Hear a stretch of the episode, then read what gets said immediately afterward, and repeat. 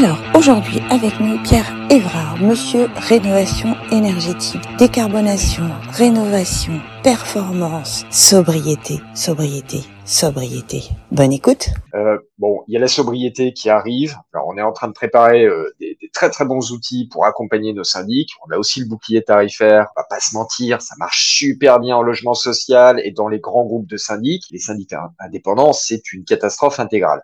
Vous allez nous Alors, expliquer d'ailleurs pourquoi? Eh ben, malheureusement, ce qui se passe, c'est que toutes les demandes ont été faites, donc avec euh, des demandes par internet, des courriers avec accusé de réception, et finalement du côté des fournisseurs, voilà, quelques décalages dans le temps, ce qui fait qu'une majorité de syndics indépendants n'a pas reçu les sommes escomptées. Donc euh, parfois sous forme d'avoir, mais euh, donc ça, bon, bah ça bloque un petit peu, euh, ça bloque un on petit peu. comment C'est un blocage, c'est un blocage, on va dire de paperasse administrative. C'est qu'est-ce qui bloque exactement? Pas bien compris. Qu'est-ce qui bloque? À mon sens, ce qui bloque, c'est que bon, clairement face à une urgence, il y a eu un travail colossal et je pense que malheureusement certains services au sein de certains fournisseurs sont clairement en état de saturation. C'est normal, ils se sont pris et, et tout le monde s'est pris un, un tsunami en pleine en pleine tête. Voilà, compréhensible. D'accord. Il y a eu un petit peu la crise énergétique à la rentrée.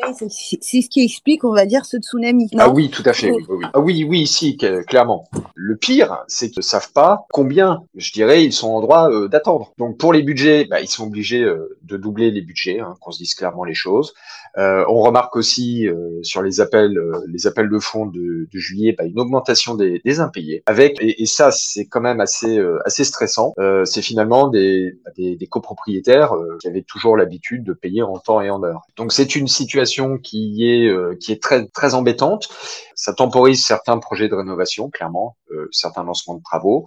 ça crée une crainte et surtout aussi, évidemment, à la veille, à la veille de, de je dirais, d'un enjeu collectif que nous allons tous avoir qui s'appelle la sobriété pour passer euh, déjà cet hiver et le, le, prochain hiver. Quelle est un petit peu votre euh, votre position là-dessus? C'est de réclamer un, une extension du bouclier tarifaire? Ça a été, euh, en fait, ce, ce, ce problème-là a été réglé en mai dernier, avril-mai dernier, parce qu'en fait, en effet, les seuls les particuliers avaient accès au bouclier énergie, euh, au bouclier tarifaire. Le problème, c'est que les copropriétés mais comme euh, comme le logement social, finalement, c'est une entité, euh, c'est une entreprise qui mhm. achète l'énergie et qui la comment dire la reventile auprès des, des, particuliers, ce qui fait qu'il n'était pas sous le bouclier tarifaire. Donc ça, ça a été réglé, mais par contre une complexité euh, une complexité de dossier assez importante. Et maintenant, on arrive à l'étape où Déjà, les premiers versements auraient dû arriver, ne sont pas arrivés, mais bon, voilà. Par contre, en effet, on va avoir un nouveau bouclier tarifaire euh, pour continuer, parce qu'on sait que l'effort. Est-ce quel est un petit peu le regard de la, la FNAIM là-dessus? Parce que finalement, c'est un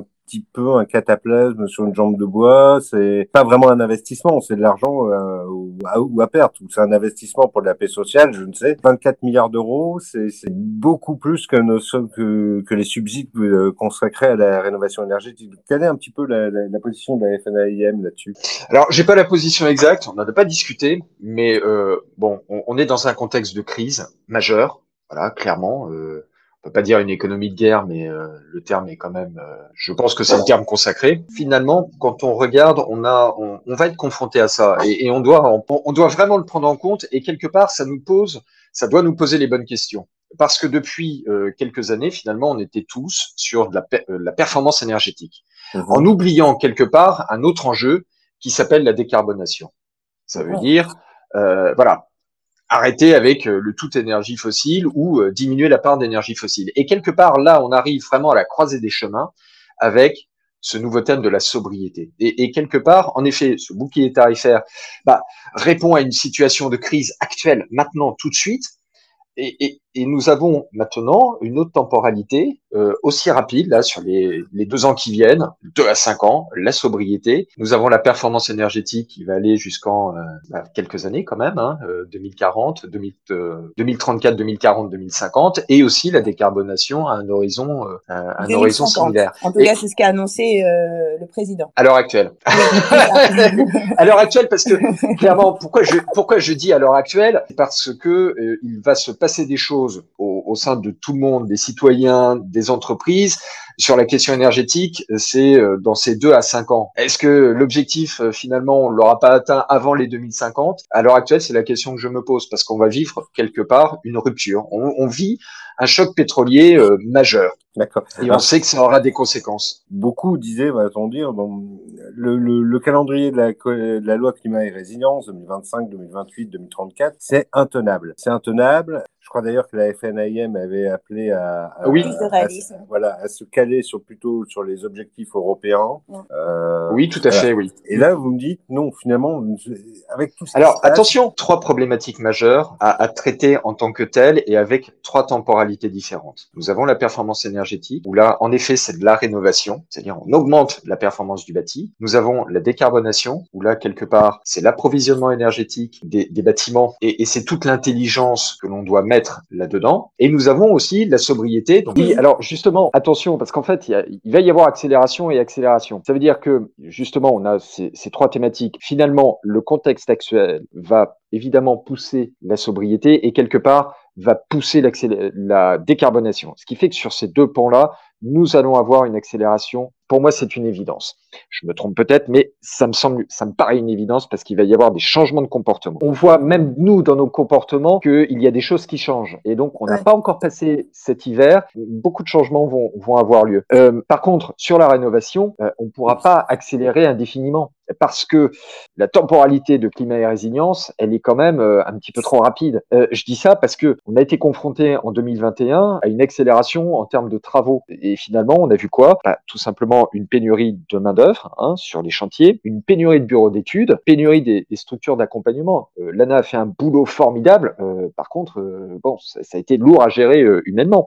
des disponibilités sur les matériaux. J'en ai parlé plusieurs fois, mais voilà, quand évidemment il y avait les grands marchés internationaux avec du bois et de l'acier, euh, pardon, la plaque de plâtre et l'isolant, euh, surtout un isolant, c'était uniquement de la consommation euh, locale, nationale. Et on sait pertinemment que c'est le truc le plus inexportable au monde. Donc voilà, il y, y, a tout ça qui, qui nous font dire que en effet le non ça va pas ça ne peut pas rentrer euh, ça va pas rentrer dans le dans le timing imposé par climat et résilience avec notamment euh, bah, 2025 et 2028 mais il faudrait ce qui, globalement ce qui est assez surprenant c'est que la loi climat et résilience et la FNAIM évidemment pendant l'élection présidentielle avait porté je crois 12 ou 14 propositions par rapport à cette à cette loi. Et notamment comme l'a dit Christophe tout à l'heure de revenir à un calendrier plutôt européen puisque le calendrier proposé pour la loi climat et résilience était un peu irréaliste. Mais moi je me suis dit tiens, avec la rentrée et la crise énergétique, je me suis dit, tiens, oui. peut-être que euh, il y a quelque chose qui va changer. Mais, mais j'ai pas l'impression, j'ai pas la sensation que la sobriété, c'est devenu